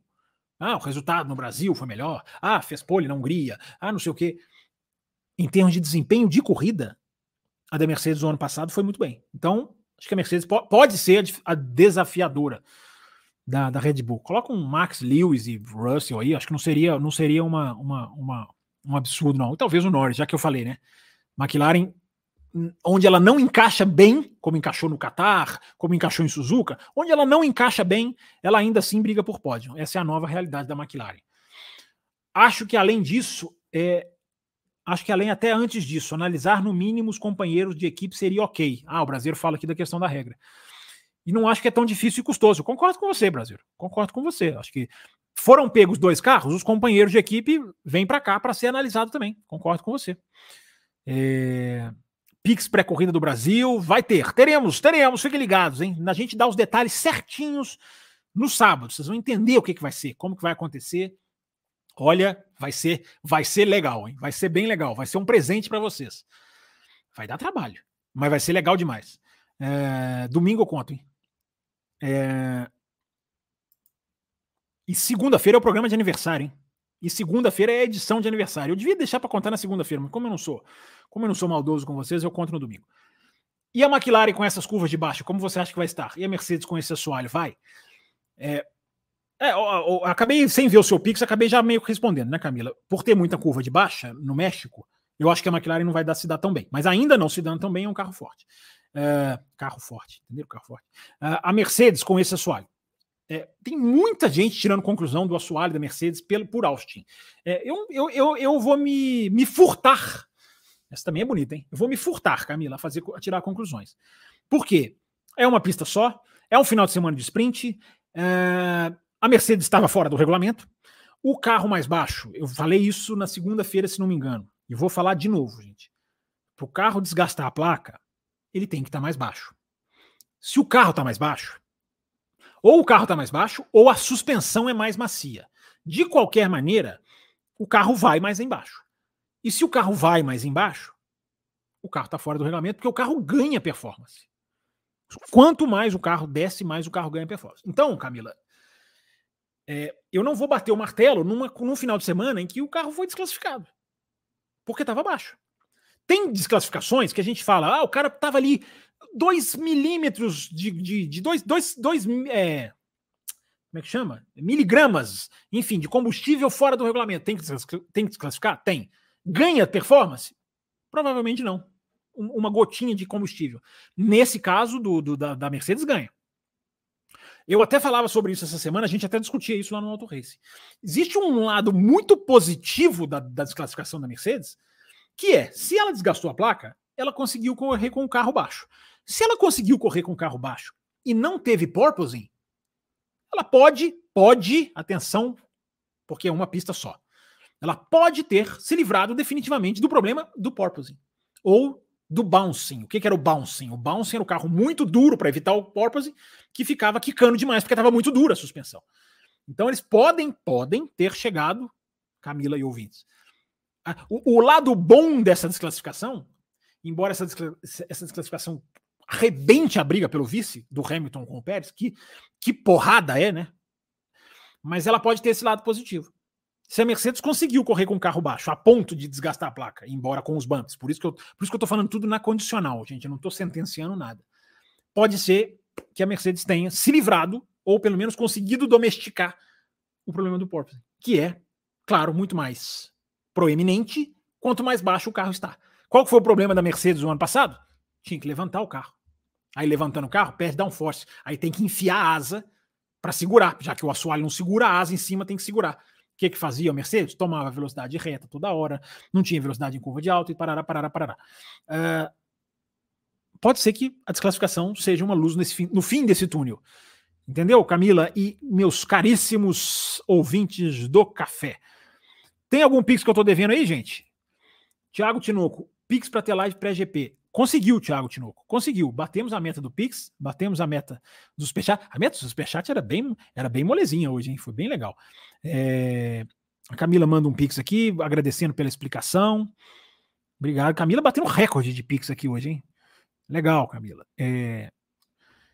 Essa aqui eu já tinha lido? Acho que não, né? O que esperar do nosso amigo, diz ela, mexicano Pérez? Será que passou a semana inteira no simulador para não passar vergonha em casa?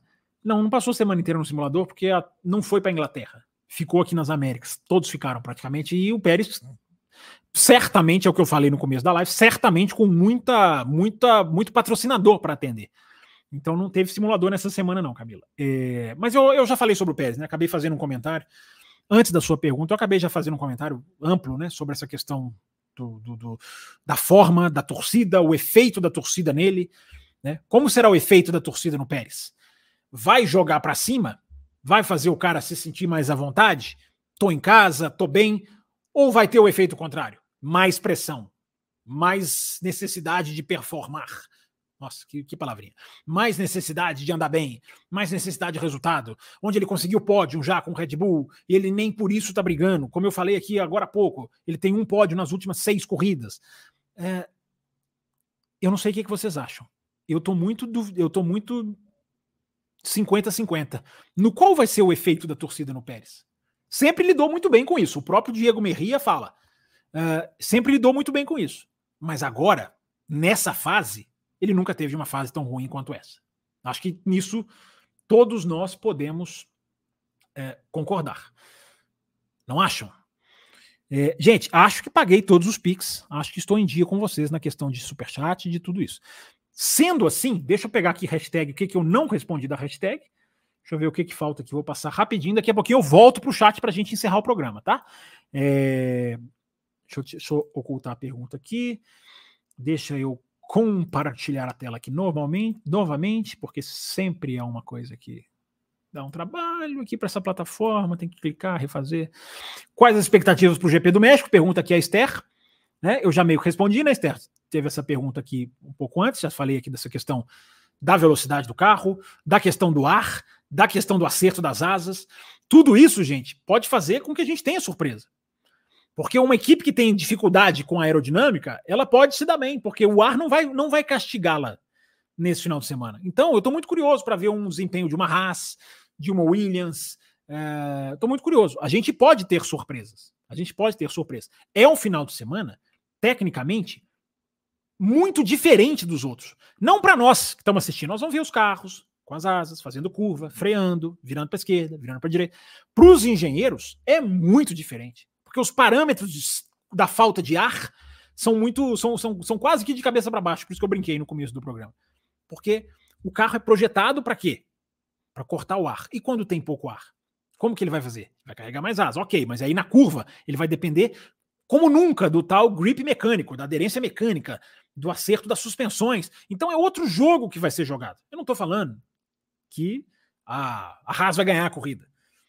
É, a Red Bull tende a voar, porque se a Red Bull em reta já é velocíssima, você imagina em reta sem muito ar para atrapalhar.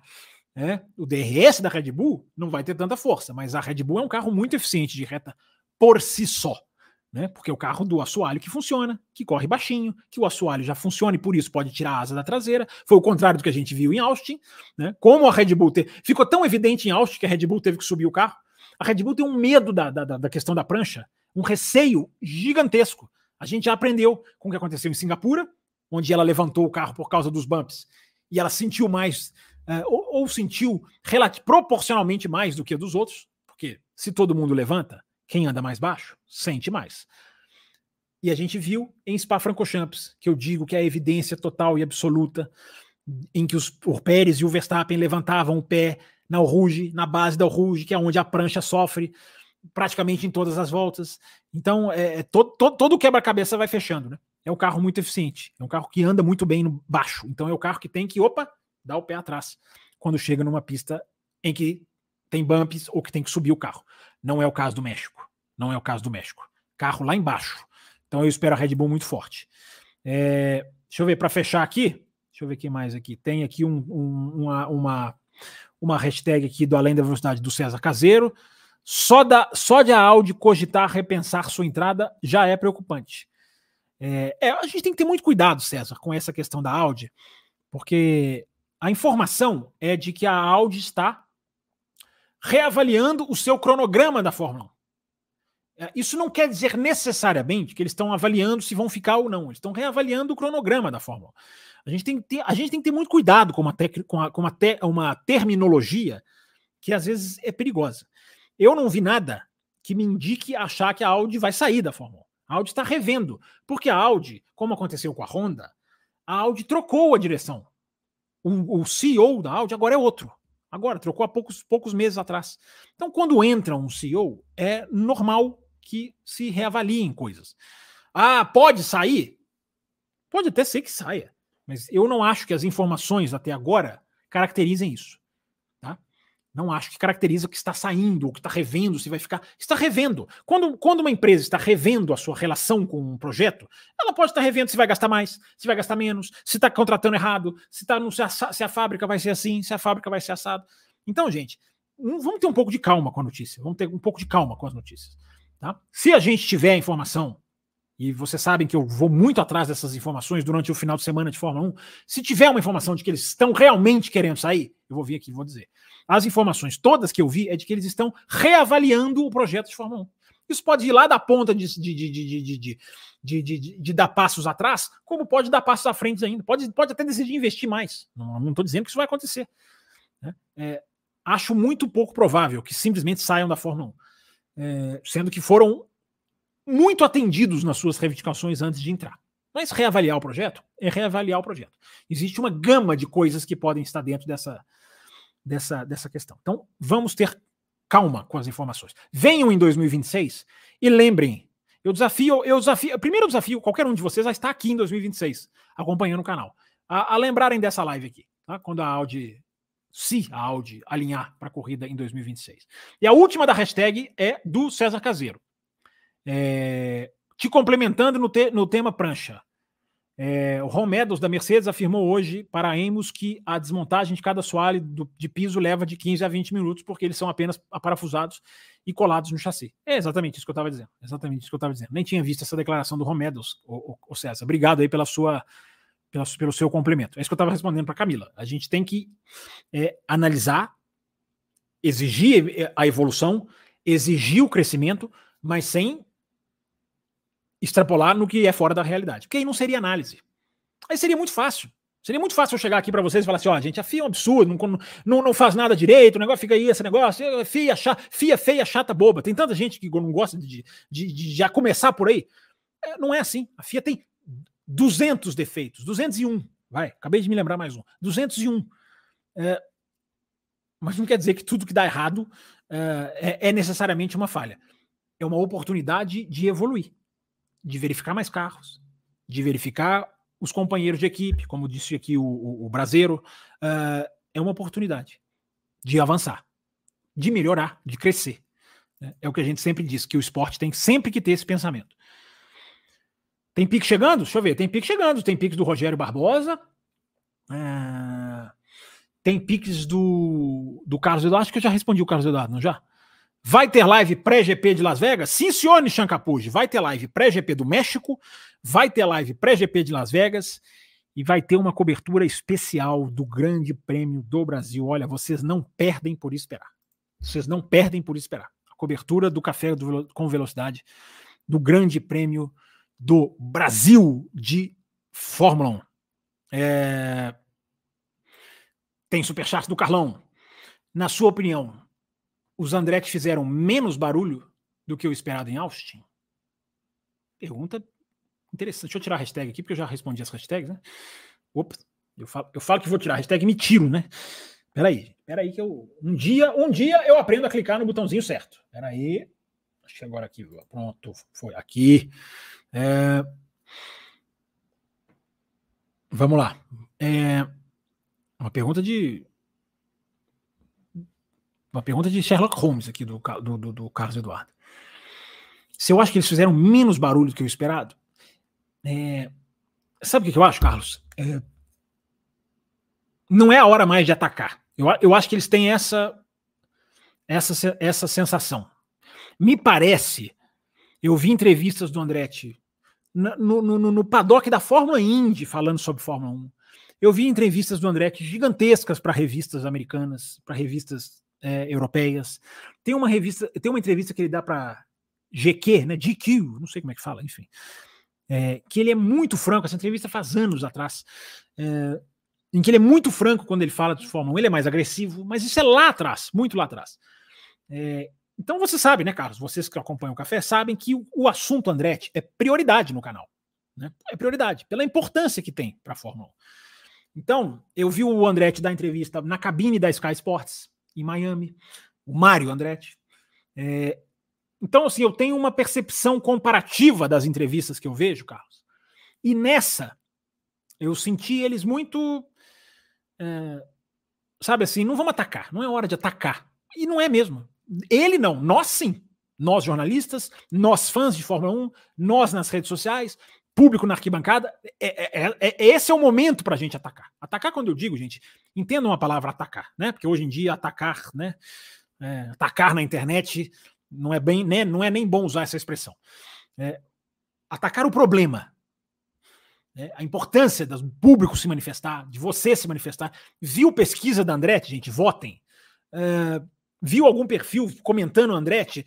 Comentem junto. Porque é aquilo, eles monitoram menções. Né? O tal relatório que a gente fez um além da velocidade aqui, só para analisar ele praticamente. O tal relatório de menções de positivo nas redes sociais, menções por piloto, menção por corrida, volume de, de, de positivos, negativos sobre Fórmula 1.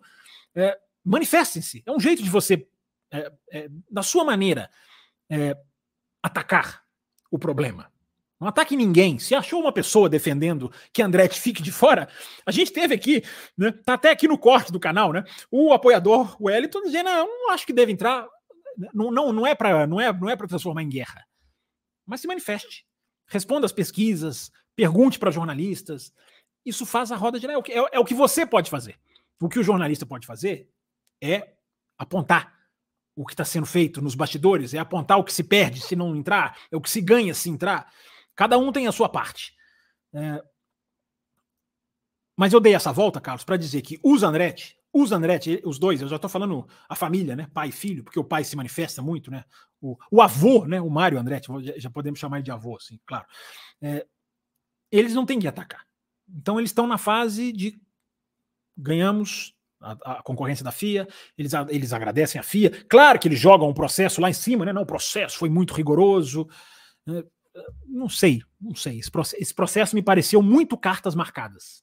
Muito cartas marcadas. Eu gostaria realmente de saber por que, que a Hightech não entrou, por que, que a Rodan Carlin não entrou. Duas equipes muito fortes. É, eu queria muito saber. Assim, essas equipes não entraram por isso. É um processo muito pouco transparente, né? O que cada vez me leva a acreditar cada vez mais, né? Já fizeram para pôr Andretti. Não que Andretti não mereça, mas já fizeram no sentido de não, duas a gente não vai pôr. Porque uma já tá dando esse, essa barulhada toda, já tá dando essa guerra toda. Então não vamos pôr duas. É, me pare, isso me parece muito, mas é um, um. Aí eu tô falando impressão minha, diferente de informação. Então, o, o, o Carlos, acho que eles estão agora na fase do vamos conversar. Vamos mostrar para a Fórmula 1 o que ela quer que a gente mostre. Vamos continuar trabalhando, vamos para o túnel de vento. O Andretti falou isso na entrevista para a Sky Sports. Vamos para o túnel de vento, né? vamos botar lá um modelinho de 2023 no túnel de vento.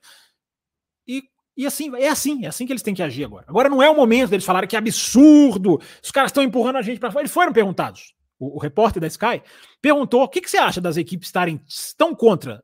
Ele, a, a, primeira frase dele foi assim: é um mistério para mim. É um mistério para mim. Ele sabe que por que, que é. Justamente, ele não vai, ele não, ele não tem que jogar no ventilador agora.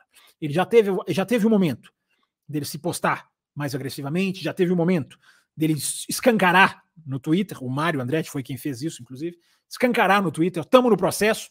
Temos tudo, temos, temos tudo que precisa, temos todas as condições. Tem, aquela hora de jogar no ventilador, e eu sempre falo, tem muito repórter assim, cobra criada de Fórmula 1, que metralha Andretti por ter feito isso. Eu não. Eu acho que Andretti foi genial ao colocar ali, colocar no ventilador. Se eles estivessem fazendo como a Fórmula 1 quer, debaixo dos panos, tê-los enxotados teria sido muito mais fácil. Não que não vão fazer. É, ainda é a tendência de que os enxotem, embora eu quero pagar para ver. Eu quero pagar para ver. Mas é isso, Carlos. É isso que eu posso te falar sobre Andretti. É... O Pix do Rogério Barbosa Lourenço. Tenho a impressão de que essa melhora da Mercedes seja menor que o problema da Red Bull do Max. Essa é uma boa questão, Rogério. É isso mesmo, porque além de tudo que eu falei, né? Muito bem lembrado, além de tudo que eu falei, da Mercedes está mais baixo, o carro mais baixo anda mais rápido, sim. É, é muito difícil quantificar. Eu estava vendo uns engenheiros comentar, né? Pessoal da engenharia da Fórmula 1 comentar. É, alguns ex-engenheiros que trabalham. Na Sky Sports tem dois, vários sites tem, o Gary Anderson. É, e eu gosto muito de observar ali o que eles falam. Né? E estava vendo eles dizerem: olha, é, é, quantificar o quanto a Mercedes ou a Ferrari ganhou é impossível.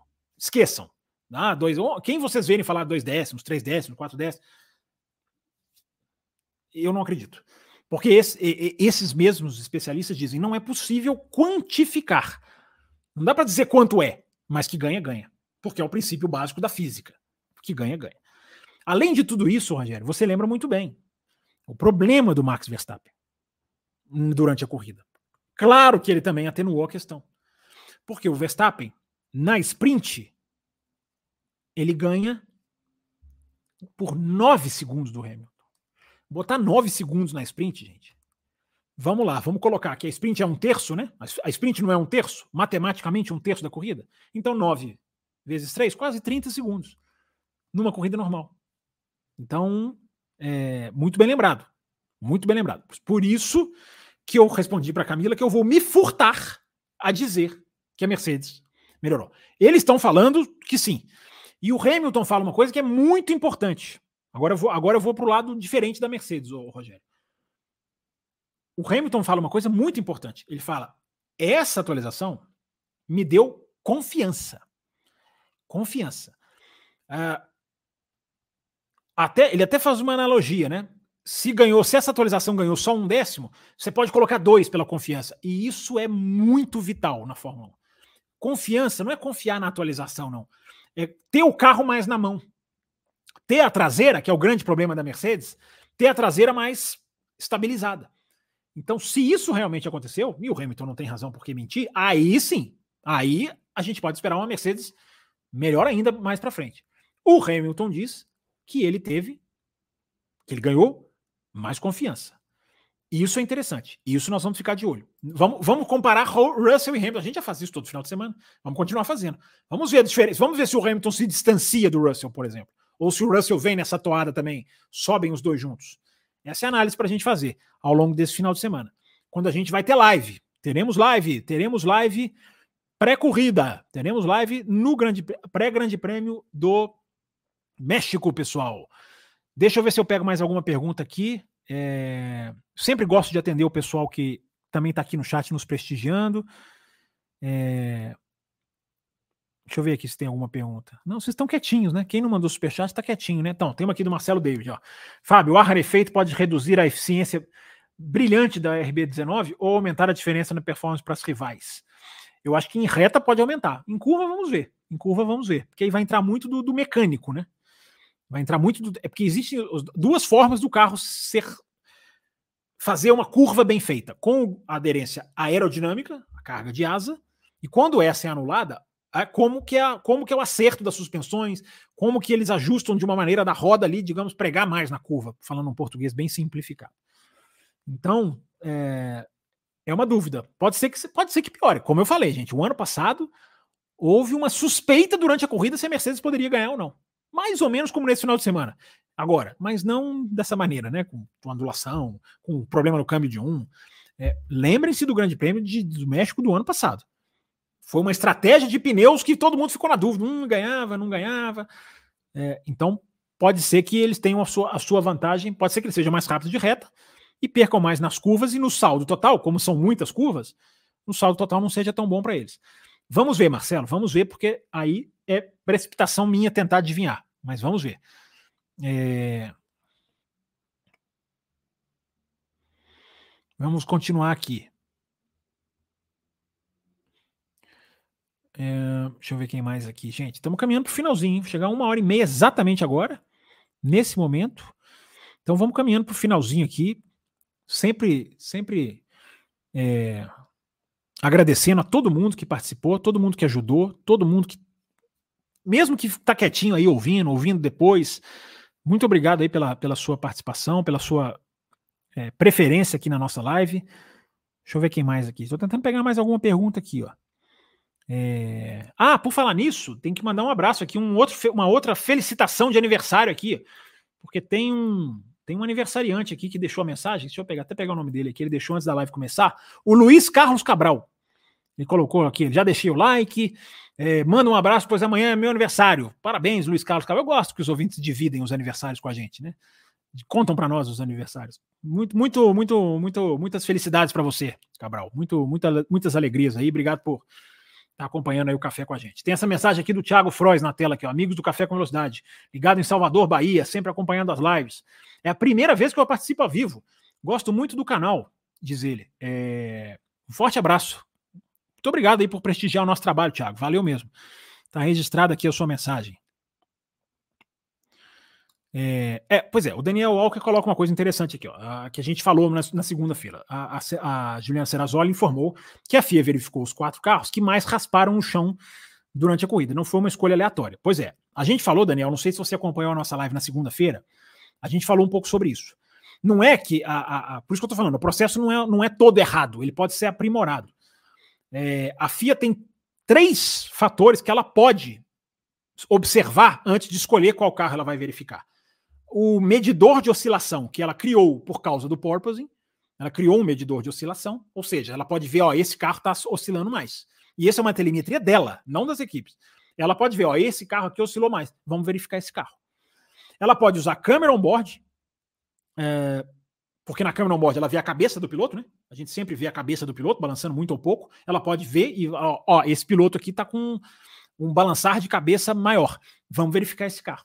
E tem um outro ponto que é muito curioso, que foi informado por repórteres lá na pista, que eu compactuo, já tendo estado perto da Fórmula 1 muitas vezes, que é o cheiro dos carros. Que essa placa ela dá, ela dá um cheiro uh, porque ela é um material, ela é uma resina, ela daria um cheiro muito característico. Não que os caras vão ficar lá cheirando o carro para escolher, mas isso pode ser um motivo. O cara tá lá verificando o carro, ele sente o cheiro dessa resina e fala: vamos verificar essa placa aqui. É, é, também um fator. Então é isso aí, Daniel. É mais ou menos isso aí mesmo, cara. É... Obrigado aí pela sua, pela sua mensagem. É... O Damião Andrade coloca aqui: grid invertido não daria certo, os carros de ponta não fariam um bom quali para sair em primeiro. Não, mas aí você não pode fazer um grid invertido baseado no qualifying, senão vai todo mundo andar de ré. O grid invertido tem que ser baseado em alguma outra coisa. Resultado de uma corrida, no, no resultado do campeonato. É, quando você vai inverter o grid, não tem como você fazer qualifying. É, deixa eu ver aqui, a Mel tá aqui, né, reclamando aqui, me xingando, ela sempre faz isso. É, o Samuel Oliveira tá aqui, grande Samuel, apoiador do nosso canal, apoiador via Pix. Gente, Chegando ao final dessa live, então, uma hora e 33, né? Estendemos, cumprimos. É... Atendemos aqui um monte de gente. Está aqui o nosso Amarildo, deixem o like. É... O Francisco Cribares aqui comente sobre a guerra entre o Horner e Marco, cara. Eu, eu não tenho informação de que há essa guerra. Tem, tem gente falando que há, tem gente falando que não há. Então, eu prefiro, prefiro aguardar mais alguma coisa mais palpável para eu para eu comentar. Cara. É, Sim, não é porque virou manchete um ou outro site, eu, eu não gosto de comentar, não estou questionando quem malou, eu não estou questionando quem apurou, seja quem for, seja aqui no Brasil, seja lá fora. É, é, eu gosto de ter um pouco mais de base para falar. Quando eu não tenho, eu sempre digo aqui no café. Eu não comento aquilo que eu não tenho informação. Não significa que a informação não exista. significa apenas que eu não comento. É, só isso. É, mas obrigado aí pela sua pergunta e vamos ficar de olho. Às vezes isso aí ganha, ganha alguma coisa. É, o Bruno Regis faz uma pergunta muito interessante. Se o rare é rarefeito, é para todo mundo. Então as forças ficam iguais como estão? Não. Não, porque a eficiência aerodinâmica, ela é, ela é atenua. Quem tem mais eficiência sente mais, teoricamente, né? Quem tem mais eficiência sente mais. Quem tem menos sente menos. Né? A resposta era, era meio que estava é, meio que dado o, a, o complemento da frase. Não é todo mundo que sente igual. Não é todo mundo que sente igual uma corrida ao nível do mar, não é todo mundo que sente igual uma pista com mais aerodinâmica, não é todo mundo que sente igual uma pista como Mônaco, não é todo mundo que sente igual uma pista como Monza. Nunca é igual para todo mundo. O conceito de menos ar tá lá, mas vai ter gente que vai se dar melhor. Vai ter gente que sofre mais para encarar a parede de ar, que esses vão se dar melhor. É, mas é tudo muito teórico, gente. Tudo muito teórico, porque aí vai entrar acertos de suspensão, a questão do pneu, a questão do vento. É tudo muito teórico. O que é certo é que o final de semana ele é completamente diferente. Porque é o que eu falei. É, a, é, é configuração de Mônaco para bater velocidade de Monza. É uma coisa absolutamente maluca. Mas é. O acerto é de Mônaco, mas a velocidade é de Monza. Então, é isso aí. Live pré-corrida já é um sucesso, diz aqui o Marcelo David. É isso mesmo, Marcelo. Que vi bloco fixo. Tá, tá virando, cara. Vocês estão ajudando aí, estão batendo a meta do canal. Tá virando. Gente, agradecer muito é, muito obrigado mesmo. Valeu, Bruno. Valeu pela mensagem aí, cara. Valeu por ajudar aí o nosso, nosso canal aí participando aqui com a gente.